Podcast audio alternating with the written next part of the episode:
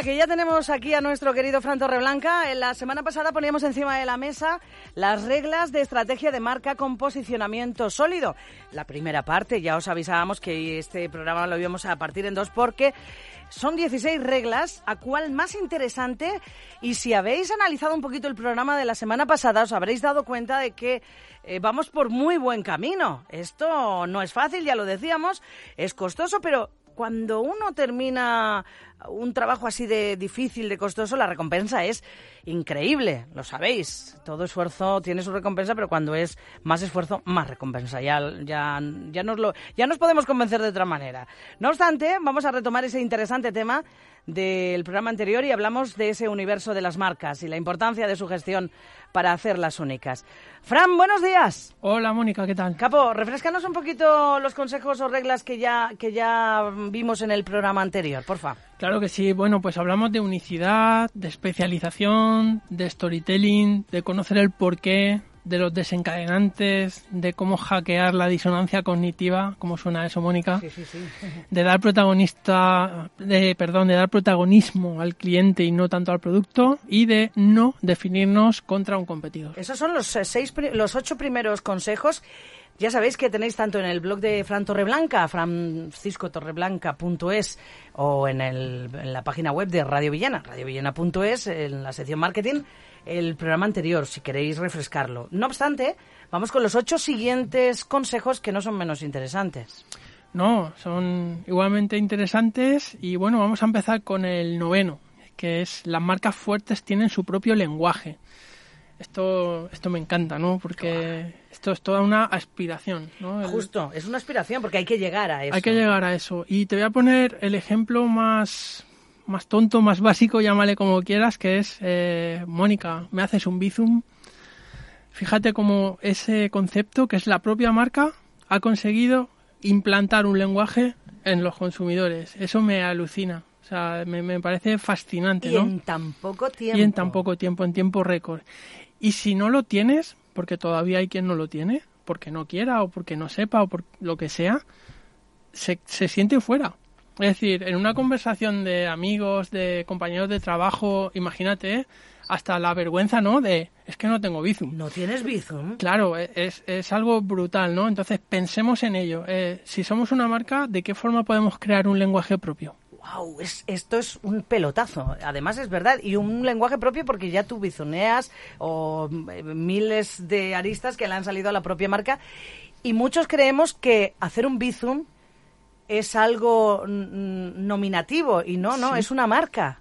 Es una marca. Bizum es una marca. Es una marca. Oye, eh, mm, hacer una apuesta de futuro, esta me parece muy interesante. Sí, eh, a ver, ahora mismo hacer estrategia a largo plazo es muy complicado Mm. por toda la incertidumbre, la fragmentación que hay en el mercado, pero sí que es necesario tener hipótesis que llamamos en marketing de dónde estará el mundo en dos, en tres, en cuatro, en cinco años, dónde creemos que puede estar.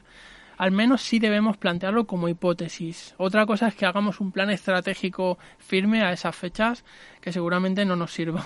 Sí, tener una especie de plan A y plan B. Exacto, pero tenemos que tener hipótesis. Plan A, como tú dices, si ocurre de esta forma, plan B, si ocurre esta, yo diría que hasta plan Z. Porque, Sí, sí, bueno. bueno, pues ahora ya Exacto. estamos acostumbrados a todo esto.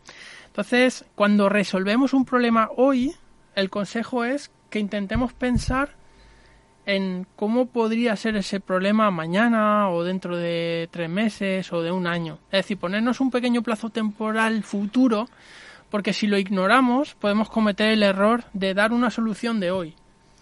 Pero podemos pensar cómo podría ser un poquito más adelante para intentar plantear cómo podría ser esa solución mañana. Sé que lo que estoy diciendo es ciencia ficción, Bueno, pero nadie nos, justo. nos eh, prohíbe generar esas hipótesis y en estrategia son fundamentales. Eh, tiene que ver con el decimoprimer consejo, el número 11, que habla de los riesgos. Eso es. Bueno, pues riesgos siempre hay, hagas o no hagas cosas. Entonces, bueno, si apostamos por una visión de futuro más o menos específica, como hemos dicho en el punto anterior, pues ya estamos arriesgando, ¿no? Hacer apuestas de futuro siempre es arriesgado, pero insisto, no hacer nada también lo es. Entonces, en este, en este caso, la- las marcas más, más nuevas, más emergentes, cuando vemos proyectos muy emprendedores, startups, etcétera, siempre están intentando ganar autoridad asumiendo un riesgo que solemos llamar en marketing audaz. Eso lo podemos ver sobre todo en el segmento de, del lujo en este momento, eh, donde parece que es un segmento que solo eh, tiene un ámbito muy concreto y para unos pocos, pero en ese ámbito de muy concreto y para unos pocos también hay que hacer ejercicios de pura estrategia para seguir existiendo. Te recuerdo que hace poco hablamos del ranking, ¿no? El luxury. el luxury, justo. Pues ahí también hay muchísimo por, por desarrollar. Jolines, qué maravilla. Oye, vamos a seguir con el eh, consejo número 12, que también tiene mucho que ver con lo anterior dicho. Si tú vas a asumir riesgos, también vas a asumir decisiones difíciles. Sí, eso significa que vamos a intentar encontrar un punto de vista único y eso significa a su vez que no le va a gustar a todo el mundo.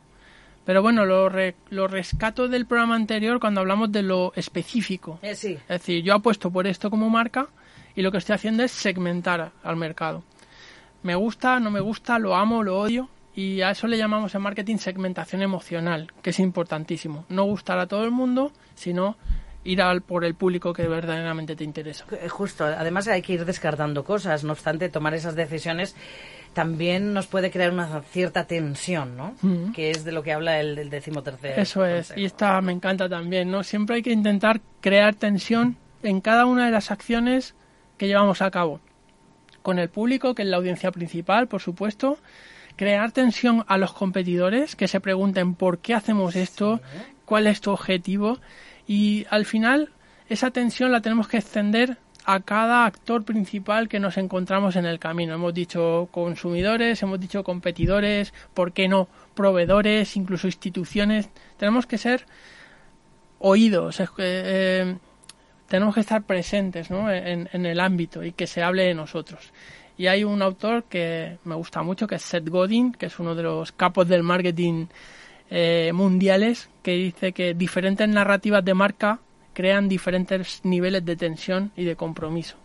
Por tanto, bueno, pues ahí nos está diciendo, sea el actor que sea, eh, métele en la cabeza que estás en movimiento, que estás haciendo cosas y que piensen y generen esa tensión constantemente. Wow, vamos a seguir y lo hacemos ahora pensando también un poco en los consumidores, en los usuarios. Sí, y hablamos de empatía, que hemos hablado ya mucho y muy bueno de ello en, en otros programas, aunque es algo muy obvio, pues hoy la empatía eh, alcanza mucho mal, más valor que nunca. Esa empatía que tenemos que tener con el cliente u usuario es fundamental porque a la mínima se nos van y hay muchas opciones para que se nos vayan. Y bueno, insisto, aunque suena obvio, muchas marcas todavía no son empáticas. Y sobre todo hay marcas que piensan ser empáticas, pero que luego esa estrategia cuando llega al último eslabón, que puede ser alguien que atienda al cliente, no sucede. Entonces, eh, eso es un problema gravísimo. Me parece menor y eso es muy importante, porque la persona que al final da la cara con Sí. tu próximo cliente es esa persona que a lo mejor rompe el eslabón. Exacto. Imagínate que vamos a entrar a un banco que tiene por fuera una publicidad maravillosa, pero cuando entramos dentro, pues la persona que nos toca nos atiende de una manera contraria a lo que dicen fuera. Eso ocurre, no solamente en un banco, sino en muchos lugares. No es culpa de la marca, pero sí lo es. Sí lo es, sí lo es. Porque no ha cuidado hasta el más mínimo detalle. Sí. Y ese es el mínimo detalle. Es un eslabón. Eh, Sí, señor. Hay que empatizar. Y además, más hoy en día que el consumidor es tan impaciente. Porque lo queremos todo con la inmediatez que ya hablábamos Sí. hace tiempo. Venga, vamos ahora con el penúltimo. El alivio vence a la culpa. La recompensa vence, vence al miedo. Sí, bueno, qué filosófico Vaya, suena, ¿no? Qué, poético. Sí. Bueno, pues siempre tendremos la opción de ser positivo o negativo en nuestra estrategia. Podemos tener historias que son aterradoras o historias que son muy positivas.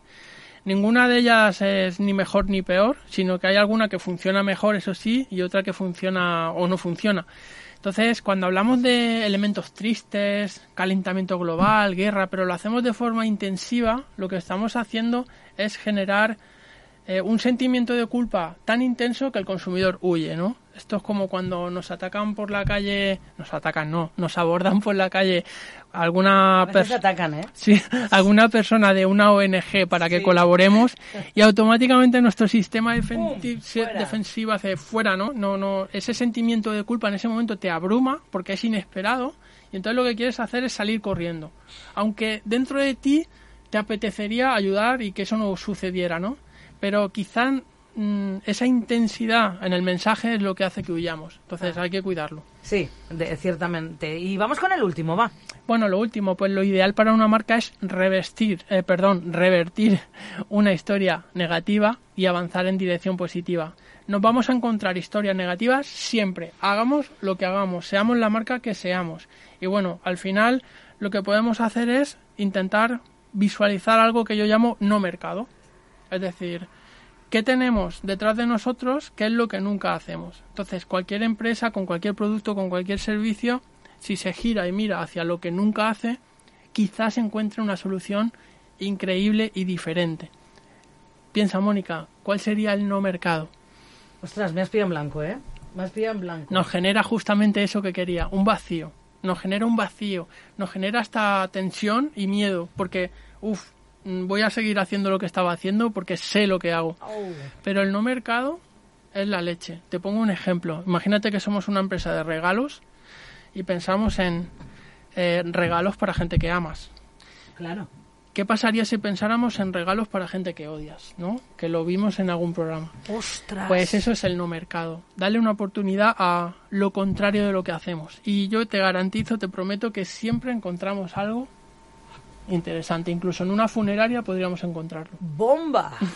¡Qué maravilla! ¡Ostras! Pues eh, escúchame, estos 16 consejos son como una biblia de el camino, por lo menos, el camino que uno debe de seguir para tener una buena estrategia, ¿no? Eso es, Mónica. Al final es eh, pues una senda, ¿no? Como tú decías, un camino que lo que hace es hacernos pensar, eh, intentar plantearnos cosas que deberíamos tener en cuenta y sobre toda esa sobre todo ese camino, pues al final, como dije el programa anterior, obtienes un resultado que vas viendo que es más sólido y que te va posicionando que es el objetivo mucho más fuerte. Exacto, porque el objetivo final eh, cuesta conseguirlo, pero estás en la senda, ya estás haciendo algo por tu marca, ya estás haciendo algo por tu negocio.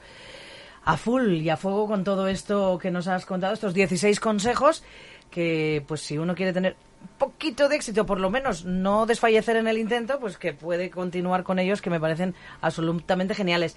Fran, eh, de aquí a... porque ya estamos en diciembre, hoy lo inauguramos, de hecho. De aquí hasta el 15 no volvemos a vernos. Una pena. Eh, es una penísima pena porque yo no sé si nos va a dar tiempo a hablar de ese anuncio de Navidad y esas cosas. Claro que sí. Pues mira, para el 15 eh, podemos invitar a, Paco Lorente y oh, hacemos algo especial de Navidad. Lo quiero, lo quiero. Pues así quedamos. Gracias, eh, gracias, a Fran. Mónica.